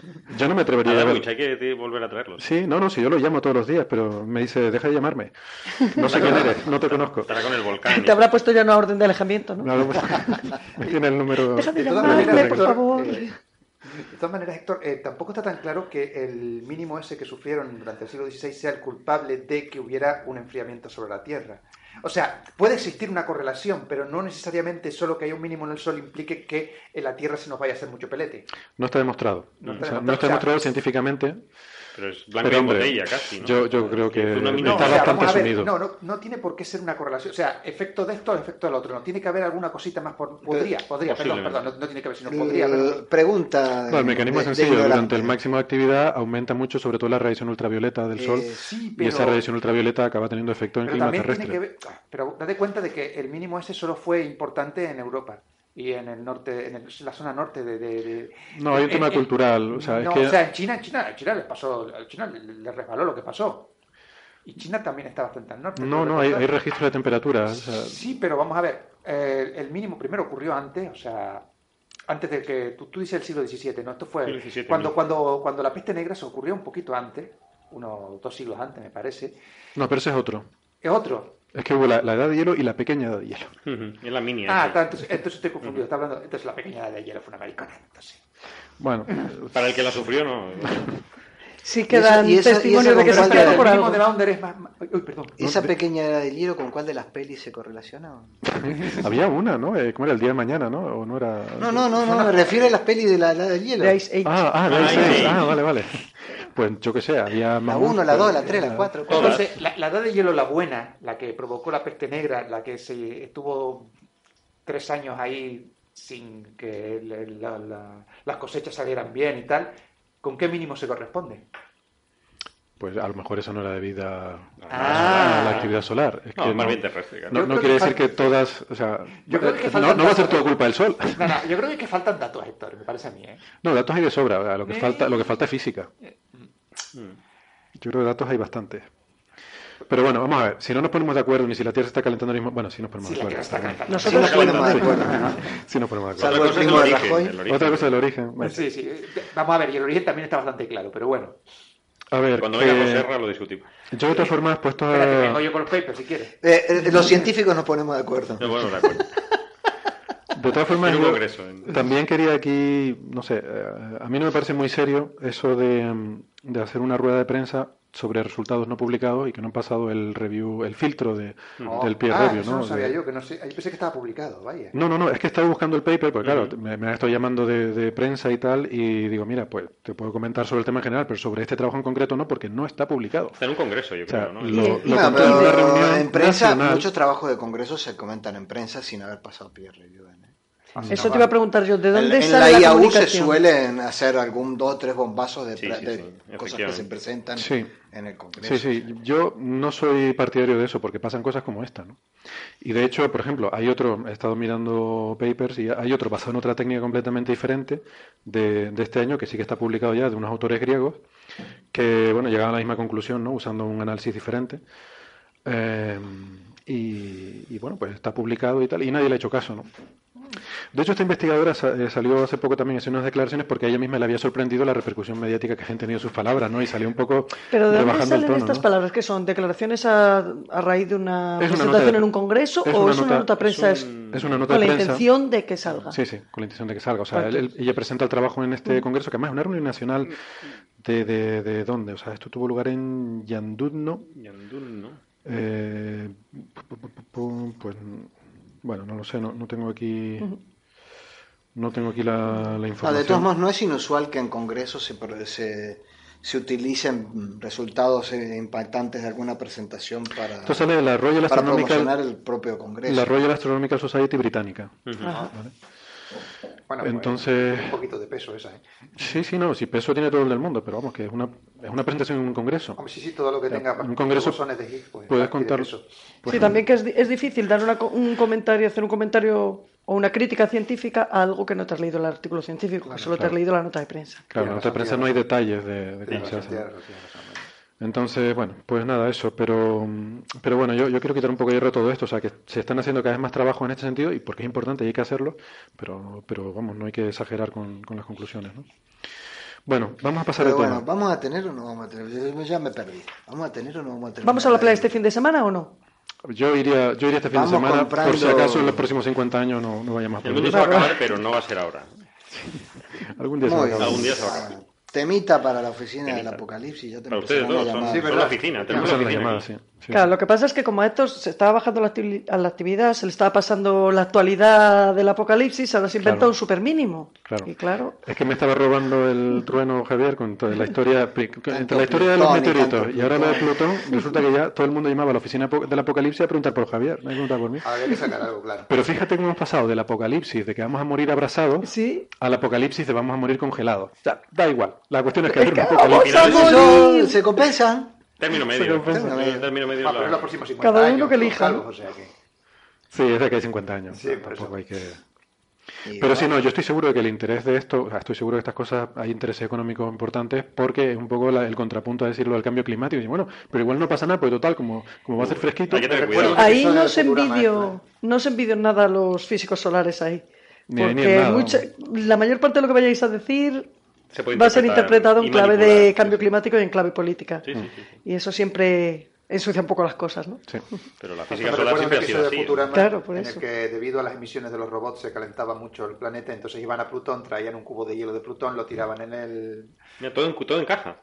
Todo encaja en el lo programa de en el hoy. océano y entonces se enfriaba de nuevo el planeta. Y digo, pues estamos exactamente en lo mismo. Bueno, Bueno, exactamente pues- no, pero casi. Pues nada, eh, venga, vamos a ir pasando de tema, mm, pues si no nos va a dar tiempo de acabar todo. Eh, los cerebros de rata. Esto, esto está muy curioso. Dijimos que no íbamos a hablar de redes neuronales, pero al final sí que vamos a hablar de redes Bueno, neuronales, pero no artificiales, sino naturales, ¿no? Esto es un poco ma- macabro más que otra cosa. Resulta que hay una gente en la Universidad de Duke y, y en colaboración también con colegas brasileños que se han dedicado a conectar cerebros de ratas entre ellos. Lo cual no es que sea tan novedoso porque ya hay gente que se dedica a intentar hacer telepatía conectando cerebros de incluso de gente y a poder mover un brazo robótico a distancia con impulso de cerebro y tal. Eh, lo verdaderamente alucinante de este trabajo es que los hacen para hacerla funcionar en conjunto, en paralelo, como un ordenador. Es decir, conectan estos cerebros y hacen experimentos en los cuales las ponen a resolver eh, problemas mm, de los cuales las ratas no son ni conscientes. O sea, usan su- sus neuronas como una red neuronal, en este caso natural, para resolver, eh, para resolver problemas. ¿no? Por ejemplo, uno de los ejemplos que ponen es de predicción de lluvias, ¿no? Dándole unos datos de temperatura, eh, presión barométrica y humedad, pues cuál es la probabilidad de que llueva. ¿no? Entonces eso, eh, esa información la meten en, en el córtex de la- del cerebro de las ratas. De alguna forma las ratas sentirán algo, no sabemos qué, pero Sí, bueno, percibirán tendrán- ese impulso de alguna forma. Pero tendrán que colaborar entre ellas, ¿no? Porque yo he visto que las entrenaban intentando, les quitaban agua y entonces la- los cerebros se tenían que sincronizar Sí. para conseguir obtener, Esa es la parte mover algo y que eso le diese agua. o sea, Esa es la parte que no entendí, lo de la sincronización. De alguna forma tienen que estar sincronizados en la tarea de la tarea. para que la cosa funcione. Y esa es la parte que no entendí. Estuve mirando, es un artículo en Nature, entonces tampoco es que los detalles sean demasiado abundantes, pero bueno. Yo lo que no entiendo es la finalidad. es decir, Eso por el primero, sí, señor. Hombre, hay ¿Para muchas finalidades. O sea, uno de ellos es, y volvemos a lo mismo, entender las redes neuronales. Pero vamos Sí, a ver, sí, es que pero- tú, estás- tú estás metiendo cosas que no entiendes en un sitio que no entiendes y obteniendo resultados que tampoco entiendes. sí, es un poco... Bueno, pero eso, eso es la ciencia. o No, sea, no, no, vamos a ver. Estás a ver, vamos a ver. cogiendo, estás cogiendo partículas, las haces chocar, sacas cosas que no entiendes y esta gente Sí, pero entiendes cosas básicas, pero Pero aquí hay cosas básicas, aquí tú no- muchísimas... no hay aquí las cosas básicas las entendemos, sabemos lo que es una neurona, sabemos cómo funciona la bioquímica de una neurona, Sabemos qué parte del cerebro controla el pero movimiento. es lo que tú ni- dices, porque- No, pero es que es irrelevante. No estamos intentando hacer que las ratas muevan una mano. O sea, estamos intentando Bueno, eso también lo han utilizar. hecho- lo han hecho con monos También lo han hecho. Estamos intentando aprovechar las neuronas de las ratas. Sí, pero, pero vamos a ver, eso no lo acabo de entender yo. De alguna manera le metes el problema, las ratas no son conscientes del problema y solucionan el problema. O sea, no, no, vamos a ver, ahí, ahí- no lo entiendo. Seré que no soy una ¿Tú rata. entendiste Matrix, la película? Estaba mal explicado. La película está mal. Pues eso. A ver, si, si Pues yo, es lo si yo lo explico, pues nos va a llegar otro oyente diciendo que no sabemos de lo que estamos hablando. Vamos a ver. No, es que no sabemos de lo que Una red neuronal es un constructo en el cual tú metes unos inputs y sacas unos outputs. Y eso se usa para resolver problemas. Mm, Entre otras cosas, si la red neuronal es suficientemente grande, puede aprender cosas complejas. Si no es suficientemente grande, puede aprender cosas básicas. Por ejemplo, pueden sumar, más o menos aproximadamente, pueden multiplicar aproximadamente, pueden interpolar funciones. Entonces, no se trata de enseñarle a las ratas lo que es la lluvia, ni cómo multiplicar, ni nada de eso. Se trata de usar sus neuronas. ¿Vale? Porque yo puedo hacer una red neuronal en un ordenador, pero bueno, estaré limitado por la potencia de mi ordenador. Eh, típicamente, pues yo no sé, yo trabajo con redes de pff, 10.000, 100.000 neuronas, Ujú. como mucho, y ya va la cosa pilladita. Pero es que un cerebro de una rata tiene miles de millones de neuronas. O sea, el potencial está ahí. Claro, pero no, O sea, si hay algún error o algún fallo, no obtienes lo que tú querías, no sabes exactamente dónde está, cuál es el origen del fallo. Y, y segundo, si la- si la- es tu la- desconocimiento del cerebro de la rata, No, pero todo esto es estadístico. Sí, pero Ah, los, bueno, cerebros, los, cerebros, los cerebros son muchísimo más lentos. Los cerebros naturales son muchísimo más lentos que los cerebros. Los cerebros, perdón, estoy haciendo las comillas aéreas, perdón. Los cerebros de los Naturales. Es que Bueno, muchísimo sí. más lento. ¿Y qué? Pero... ¿Dónde está la ventaja ahí? Es que está yendo muchísimo más lento. Porque, A ver, claro, Pero ellos esto- dicen que están- es muy necesitamos básico. un biólogo. Eh, Necesitamos ellos dicen biólogo, que, que- que la idea es utilizar esto para problemas eh, típicos que resuelven el, eh, los cerebros de los animales, no para cálculo matemático ni y, y hablan de que bueno ahora las ratas estas les han implantado electrodos en el cerebro pobrecitas las ratas, y, y que están pensando en métodos no invasivos para conectar el cerebro de personas. Por ejemplo, si alguien que ha tenido un, un accidente neurológico, conectarlo al cerebro del terapeuta para que utilice las neuronas del terapeuta y recuperar funciones cerebrales. Ya estamos... No, no, no. Eso ya- Matrix sí. es, vamos, una nadería al lado. se queda Esto me recuerda más que Matrix. Pero, pero hay que decir que no estamos en ese nivel. O sea, eso es un poco, a lo mejor una expectativa de que muy a largo plazo se puedan hacer cosas de esas, ¿no? ¿Quién Esto Pero es la básico. pregunta el- o el objetivo que quieren en realidad cubrir es, eh, tienes un cerebro que como si si dijéramos tiene un tope, hasta aquí puedo hacer, y lo que voy a hacer va a ser juntar varios para conseguir llegar más arriba, solucionar Exacto. cosas que un cerebro solo no puede conseguir. Exactamente, ese es justo el punto. Lo flipante de este artículo, que es lo flipante, es que han conseguido demostrar que cuatro ratas conectadas funcionan mejor que una sola. O sea, ese mismo problema, resolviéndolo una rata individualmente, obtiene peores resultados que las cuatro ratas conectadas. Sí, pero es que yo no acabo de entender cómo funciona. Tú le metes a la rata una cosa por un lado y luego tienes un resultado por el otro después de haberle estado haciendo puñetas a, la- a las neuronas dentro de la rata. Tú no le haces puñetas a la neurona. O sea, la, la, la- tú la no rata haces unas de- neuronas... Metes un impulso eléctrico y ahí aquello empieza a moverse. La salida del impulso de, una, de un Se cerebro de una pasa a rata va otra a la rata, otra. se va, ta, ta, y ta, así ta, todas, y aquí todas tienes con un todas. resultado, ¿sí? Y obtienes un resultado. Sí, sí, sí. Entonces, Pero, pero ¿cómo controlas eso? Eh, lo controlas en el entrenamiento. O sea, que en el caso de una red neuronal en, en un eh, ordenador que tú te hagas, pues es con el algoritmo de retropropagación o con lo que sea, hay algoritmos para eso. Y en casos naturales, pues hay otras cosas que son los estímulos de placer-dolor, Ujú. la, la cuestiones Vamos ver, o sea, que si la, la rata no, no, no averigua que va a llover, le metes un una descarga eléctrica. No, No. creo que no es así el asunto. Ah, pero, pues, yo no lo entendí, entonces. pero tampoco, no, pero yo, yo tampoco. Ah, entonces... Pero le quitan agua y, y cuando consiguen mover algo. No, lo de- lo le del dan agua- No, Lo del pero agua bueno, para sí lo puedo entender. Lo que no puedo entender es que, que- que te sean capaces de predecir el tiempo eh, eh, si, si las tipas no saben lo que están haciendo. No saben lo que están haciendo. Individualmente no, pero el cerebro global sí sabe lo que Esto me está recuerda haciendo. a una novela de Terry Pratchett en la que. Pero el cerebro global no es consciente. O sea, no, no No, es... es- no tiene conciencia como Claro. una rata entera. Exacto. No- no- Es no- verdad no que esto está empezando a sonar un poco raro. Esto es un poco extraño. Ah, es decir, digo, menos pronto mal, estaremos todos interconectados. Como ratas. dicen ellos, será la internet de los cerebros. Sí, sí. Uf, E imagínate, es- imagínate el Facebook, ¿cómo será eso? Y, te- y teletransporte, por favor. Yo lo que quiero es teletransporte. No hace falta, te, te conectas al cerebro otro Si, si entre Facebook. Twitter y demás ya cada vez trabajamos menos, pues imagínate Me que pido el cerebro de Dunst. directamente conectados. que me pido el cerebro de- Trabajamos y socializamos menos. Ahora, para las teleconferencias puede que esté muy bien. Eso sí. No tienes problemas con el Skype que se te Yo cuelgue. sigo vi- queriendo viajar y con teletransporte. Sí, a mí déjense de. Yo sigo queriendo viajar en general. En general, pero lo del avión es muy incómodo. Pero si quieres ir a Brasil, coge los estímulos de un tío que esté en Brasil No. y que te los pongan en tu cerebro. No, no, no. Yo no, quiero ir eso allí, no yo quiero ir allí. mola. Pido Yo no, yo si hay que ir en avión, si hay que ir en avión paso, y menos si es con Iberia.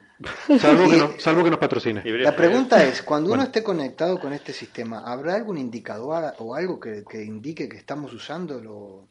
Yo creo es algo, algo se tiene Digo, que porque mi mujer vive protestando que vivo conectado a- a- al ordenador y al teléfono y que le- no le hago ni caso y tal, que estoy con el ordenador y el teléfono, por lo menos si esto no, no se entera, capaz que... No, pero no te vas a enterar. Hay un proyecto que es el Watson de IBM, que a lo mejor hablamos de él algún día, porque a mí me parece interesante, que con los, con los móviles vamos a consultar directamente, bueno, Google hace lo mismo, consultar una red neuronal en la nube de superordenadores y nos Porque va a eso, dar... Pero porque eso ya no se hace. Sí, sí, sí. Pero, pero, pero esto no solamente para hacer monerías con las redes sociales, ni detectar imágenes, ni caras, ni nada. Esto es para conseguir respuestas científicas.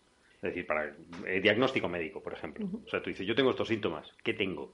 Y esta máquina ya es capaz de responderte, ¿no? Es decir, son cosas que, que- que no te vas a enterar, porque lo va a ser a través del móvil, pero sí te vas a estar conectado, igual que se hace ahora con Google. Pero una supuesto. pregunta. Sí, o sea, si esto, el- si tenemos cuatro cerebros de cuatro ratas conectados trabajando como uno solo en el- como supercerebro, la rata deja de tener disponible el cerebro para ella sola para hacer lo que estaba Exacto. haciendo. La rata está O perdiendo. sea, que el multitasking aquí ahora... Sí, yo no, yo no Dices, yo no iba a hacer no sé eso por, qué. por las ratas, las pobres, que no tienen culpa. Podemos hacer ordenadores potentes. Yo sigo pensando que nos faltan datos. No, no, yo lo estaba pensando ya más a la larga para esa gran aplicación de vamos a conectar nuestros cerebros humanos. Entonces dice, ¿qué tienes que hacer hoy tal cosa? ¿Y por qué no lo hice? Pero vamos a ver, ¿no? Estaban usando mi cerebro para otra cosa. Que es como cuando estás en el Facebook conectado y pues también En- tienes parte de tu cerebro que no está disponible para otra ¿En qué se me fue el tiempo, no? ¿En qué se me, fue- en qué se me ido la mañana? Pero, y no solo las ratas, ya tienen monos también, eh, que, Pobre monito. Pobre mono. que también, sí, es más... Ay, los monos y las Pero a mí me ratas sorprende más lo de las ratas, porque los monos yo me creo que pueden hacer cualquier cosa ya, ¿no? O sea, hemos oído tantas cosas, de cosas que pueden hacer... Pero a mí lo de las ratas me parece súper súper sorprendente. Y luego hay una cosa Pues curiosa las ratas también. consiguen que un hombre de dos metros se suba a una silla. Son muy poderosos. Ni, ni tienen unas enfermedades. Tiene una fuerza Ostras. Casi Pregunta aniquila la la de población europea. Pregunta a la gente de la edad de hielo de la buena, no de la de la Mira. rata y la peste negra. Y luego hay una cosa también muy curiosa, o sea, porque esto también sirve para aprender mucho, ¿no? Por ejemplo, el sueño, que es uno de los grandes misterios, yo creo que de la neurobiología, ¿no? ¿Para qué sirve el sueño, tal, no sé qué? Aquí hay una pista. Esto no funciona si la rata está durmiendo. Ah, La rata tiene que estar despierta. qué bueno. Es una pista curiosa. Me Yo no sé qué off. significa. Algo hay, o sea, de alguna forma, y yo no Hay sé por qué, o sea, la red neuronal está ahí, el cerebro está ahí, las neuronas están disponibles. Mm, ¿Por qué no se puede usar ese cerebro cuando la rata está durmiendo? Bueno, ¿No necesita es que- descanso el cerebro? No es que no funcione, Sí. funciona, pero peor. O sea, si tú de las cuatro ratas una está durmiendo, pues baja la, la, la eficacia en la ¿Y si predicción. todas están durmiendo? Cuando es de resultados aleatorios. Entonces se creo. produce un sueño ratuno. ¿Sueñan todos con lo mismo? Cuando están? Yo sigo pensando que nos faltan datos aquí para poder discutir. Sí, la verdad que sí. Pero bueno, por eso es una tertulia. Un día llamaremos a un experto. Vale, perdón. Bueno, venga, siguiente tema, galaxias. Hostia, Ah, Uy, se ha o, como se, activado- o como se diga eso. Se activó el, de- el del cubo de materia oscura. Alguien se ha activado por ahí. Eh, galaxias. Resulta que hay un estudio eh, nuevo que es bastante curioso, ¿no? Sobre qué pasa cuando chocan dos galaxias. Porque, bueno, el, el paradigma, ¿no? Lo que se, se sabe habitualmente es que cuando las galaxias chocan aumenta el ritmo de formación estelar. O cuando interactúan en general, ¿no? Cuando una galaxia perturba gravitatoriamente a otra, se dispara la formación estelar en el gas y, el- y el- en la- las nubes de gas y polvo de la galaxia. Em, y entonces, bueno, pues hay, hay un trabajo ahora que dice que, bueno, que esto es cierto en general, pero, pero, si una galaxia es mucho más grande que la otra, entonces la grande sí que se dispara la formación estelar, pero en la pequeña se inhibe, se disminuye el ritmo de formación estelar. Esto tiene que ver con que las simulaciones que se hacen de galaxias normalmente son simulaciones de estrellas, o sea, son simulaciones de N cuerpo, pones muchísimas estrellas interactuando gravitatoriamente, lanzas dos galaxias una contra otra y ves lo que pasa ahí, ¿no? Y, pero ahora ya se empiezan a hacer eh, simulaciones en las que también se tiene en cuenta el gas y el polvo, que se comportan como un fluido, ya no se comportan como partículas. Entonces esa diferencia, al añadir el componente de fluido, te permite estudiar en más detalle qué pasa con las nubes de gas, ¿no? O sea, los frentes de choque que se forman y este tipo de cosas. El- la- las nubes de, donde se- de formación estelar o las zonas de formación estelar en la galaxia pequeña tenderían a diluirse y no a... ¿Por qué se inhibe la formación? No, Eso- no, que se inhiba. Yo creo que lo que pasa, y lo he visto yo cuando trabajaba con cúmulos de galaxias, es que lo que hay es un acoso, que se llama harassment, que se llamaba. La galaxia grande lo que hace es como llevarse el gas de la galaxia. Se lleva el gas. Sí. Eh, Pero eso se dispersa la, la sí, se nube. dispersa y lleva el gas. Y claro, eh, la galaxia grande tiene más gas. La formación estelar es, es algo que nace de, de la, de la densidad. Cuando tú tienes densidad, tú ya tienes formación estelar. Y claro, cuanto mayor eh, se chupa el gas Pero de la ¿no otra... tienes que tener inestabilidad también? ¿Mm? ¿No tienes Sí. que tener una inestabilidad, o sea, alguna fluctuación de densidad Eh, para, para que se cuando produzca tú un tienes colapso? gravedad ya tienes formación estelar. Ya. Una inestabilidad, bueno, pues sí, puede ser, porque al final de cuentas las ondas de densidad en, la- en los brazos de galaxias espirales es eso. Pero en mi opinión, y hace tiempo que no veo un artículo de eso, la verdad, yo creo que no necesitas es densidad. Con que tengas densidad de gas suficiente, como que tengas suficiente gravedad, ya tienes tu eh, eh, formación estelar. La puedes tener más grande o la puedes tener más pequeña. Más grande cuanto mayor... Así es la vida, Bernabé. no quería decir eso. ¿De qué estás hablando? No ¿El subconsciente se ha traicionado? Estamos hablando de formación estelar.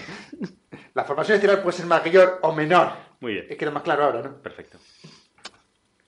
Siempre es un, un problema de tamaño, está claro. Ese tamaño sí importa, sí, sí, el, tamaño el importa, sí, es verdad. He dicho antes, pero esto ya son... Me gustan las tertulias científicas. Puedes venir cuando quieras. Bueno, pues yo que quede claro que estudio las cosas muy grandes. ¿Eso para compensar o Bueno, qué?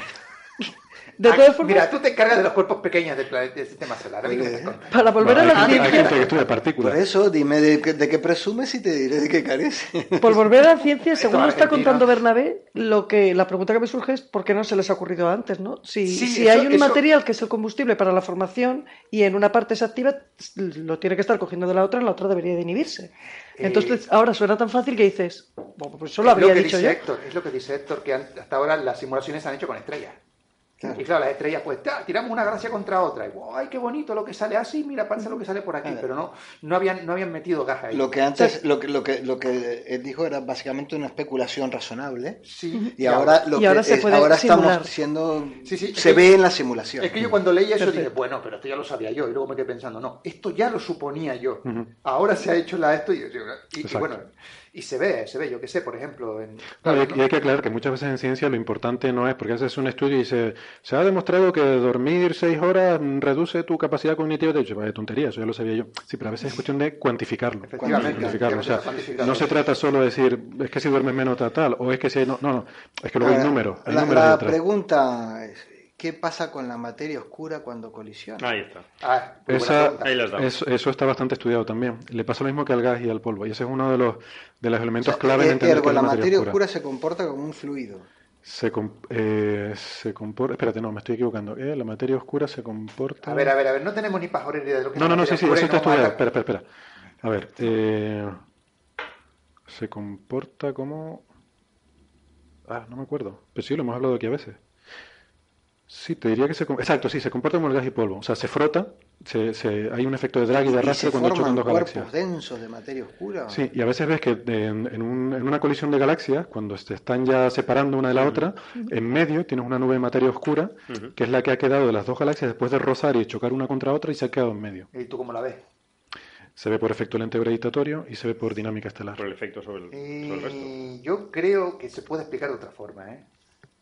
Bueno, pues lo habla con la gente que, que estudia eso. ¿no? Con los Bueno, oscuros. vamos a ver, vamos a ver. A yo- lo- a lo mejor quiero hablar con el encargado. Yo creo que lo más interesante es cómo estos modelos están incorporando eh, el polvo y el gas y, y toda la dinámica que es mucho más complicada que poner partículitas, eh, No, pu- sí. eh, este, cosas puntuales con masa, ¿no? Ya es, Efectivamente. No, la pasamos cosa- de la vaca esférica y sin masa a los puntitos con masa a la... Sí. los puntitos con masa son las estrellas, que era lo, lo habitual, y ahora se usa el fluido para describir el gas. el gas y ¿Y polvo. los modelos incorporan la materia oscura o todavía no tenemos suficientes datos como para...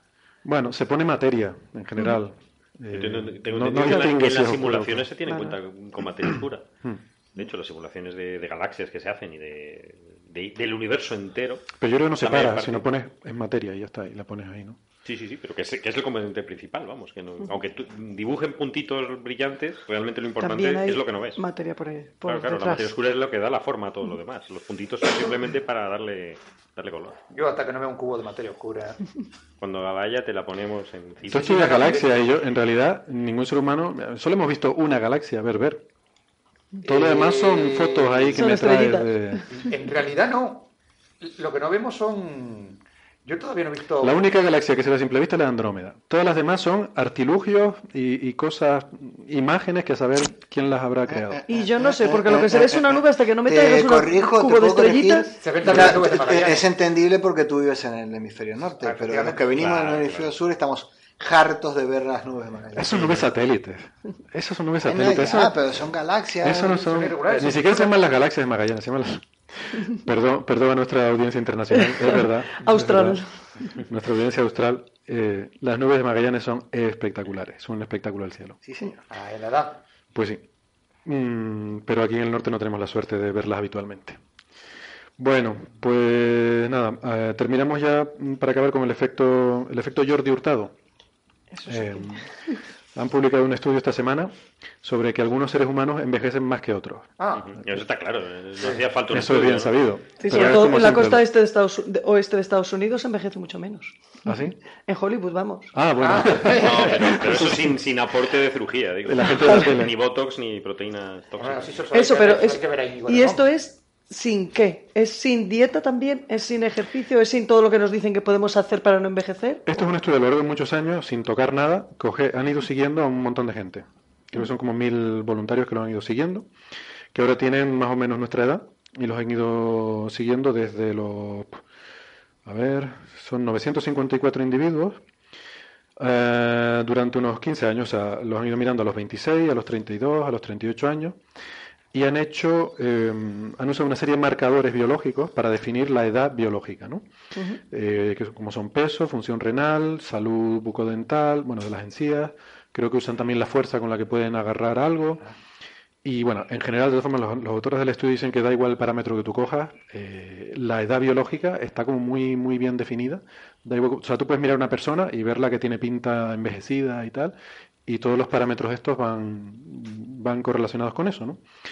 Y entonces, según esos marcadores, pues hay una dispersión muy grande entre estos mil individuos del mismo pueblo, eh, importante, sin ningún sesgo así evidente, o sea, son población eh, no sesgada de ese pueblo, los han ido siguiendo y han visto que ha habido una dispersión en la edad biológica de esta gente. ¿no?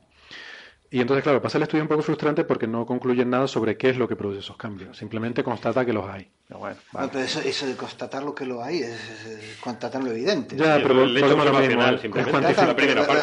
Pero No, pero, es cuantificar. O sea, hay- han hecho una estadística de cuál es la distribución de edades, Pero ¿qué aporta? cuál es la anchura de la gaussiana y tal. Eh, son estudios de muchos años. Bueno, ¿no? que la Entonces, genética es aporto- importante, pero es que eso, no había que aporta que que la no genética es sabes, importante. no puedes, no puedes separar qué es genética, No. que, Bueno, que- comen lo a mismo, qué se debe al tipo de vida que este hombre ya, ha pero a lo, llevado. a lo No, mejor pero unos si coges una ejercicio, otros menos, a lo mejor unos comen Sí, mejor, otros peor. Claro, si coges una población variada del mismo sitio, todo lo que sea alimentación, ejercicio, tal, eso ya lo estás descartando porque cada uno tendrá su, Claro. su dieta y sus costumbres. Entonces ya no es influencia de eso, no sé. es influencia genética. Y después tú tendrás tu tendencia genética y depende de lo que hagas lo podrás alargar un poquito más o menos. Pero tú tienes ya... Pero se ha cuantificado para una población particular, en un sitio particular, qué tan generalizable Sí, esa pero- cuantificación es a otros sitios. O sea, estos son estudios que llevan 20 años de hacer. Yo me imagino Claro, que hoy en día hay montones de estudios en marcha como estos, pero tardaremos muchos años en ver Hay que preguntarle a Jordi Hurtado, porque Sí, cómo verdad. se conserva tan bien. ¿De dónde Pero es que a salió? lo mejor no lo Hay que ir a su pueblo. A lo mejor. ¿no? A lo mejor no lo sabe. Es que seguramente no. No Yo sé, no yo lo lo- hubiese patentado y no Yo lo vi en el. Ministerio del Tiempo, así que seguramente debe ser eso. Como tantas cosas. La clave de viajar en el tiempo. Pues bueno, y luego hay otra cosa que es sorprendente sobre esto, ¿no? Y es que esto- estos cambios, estas variaciones, este envejecimiento rápido, se nos ve incluso cuando somos jóvenes. Es la, otra- la otra conclusión que sacan. O sea, ya con 26 años se ve quién está más envejecido que los otros y esa tendencia continúa. Em, no sé, eh, es curioso, ¿no? Lo cual indica, bueno, no sé si indica una propensión genética, porque te pueden tener que ver factores ambientales, ¿no? De el entorno en el que estás, de, en fin, de tu dieta, de tus hábitos, no sé, cualquier cosa, ¿no? Pero, pero como que esto se extrapola, ¿no? O sea, que te hacen un estudio de estos ahora mismo y, oye, pues a ver que tú, a lo mejor a los 50 años tendrías que prejubilarte, que es lo que dicen aquí, que igual eso pone una edad de Otra vez, jubilación. otra vez la política, otra Otra vez. vez. Nos Bueno. quieren imponer recortes. Yo me limito a lo que dicen aquí. Yo haría un referéndum. De todas formas, me, da la impresión de que cuando- si profundizan en el estudio y llegan a ver de dónde viene esa propensión genética, eso sí que va a ser un, un factor mínimo en la influencia, porque tú después te ves eso, las distintas poblaciones y, Claro. y lo- el resto de los factores de los que hablamos parece que influyen mucho más, ¿no? No, y seguro que por raza también es diferente Claro. y por Eh, muchos otros una raza factores. no. Bueno, vale. Por, Etnia. por características genéticas, Etnia. por rasgos Etnia. genéticos, seguro La que raza es la raza humana. Efectivamente. Hace Eh, falta un biólogo aquí. Hace falta un biólogo. Joserra. Pues, pues nada, yo creo que como no está yo creo que lo mejor que podemos hacer es ir cerrando. ¿Nos da tiempo de los horóscopos? Yo creo que hoy no da tiempo. No, hoy no da tiempo. Además no No tenemos experto de horóscopo. Hoy no hay horóscopo. Bueno, que se apliquen los de la semana pasada. Que Sí, eran para todo julio, ¿no? Eh, y son universales, sí, bastante. Pero tienen en cuenta CF. No, ni... Que si eres feo, Ni No, eso, no, eso contigo sí, pero conmigo no. Ten en cuenta el tamaño. Eso. El tamaño es importante. No tiene en cuenta ni Ofiuco, ni los transneptunianos, ni la precesión de los equinoccios. Ah, bueno, entonces no bueno, vale. Muy entonces no vale para nada. No van a valer, no van a valer. Si no La- tiene- La próxima vez habrá que preparar los horóscopos de los transneptunianos. entonces- No, el de, el de Jorge era muy, muy, muy bueno. Pues anda, que no tienes tu informes que hacer como para ponerte a hacer horóscopos. Sí, señor. Vamos a ponernos a hacer informe. Señores, muchas gracias. Si todavía queda alguien escuchando, eh, gracias a los amigos contertulios por venir. Saludos a los oyentes de Finca España. Espérate, espérate. Y a los amigos, y a los amigos Ah, de, perdón. y a los No amigos de, y a los amigos de México Amigos de México. y a los del hemisferio sur. Abrazos y besos a todos. A Adiós. México, adiós. nos hemos quedado con el CTA.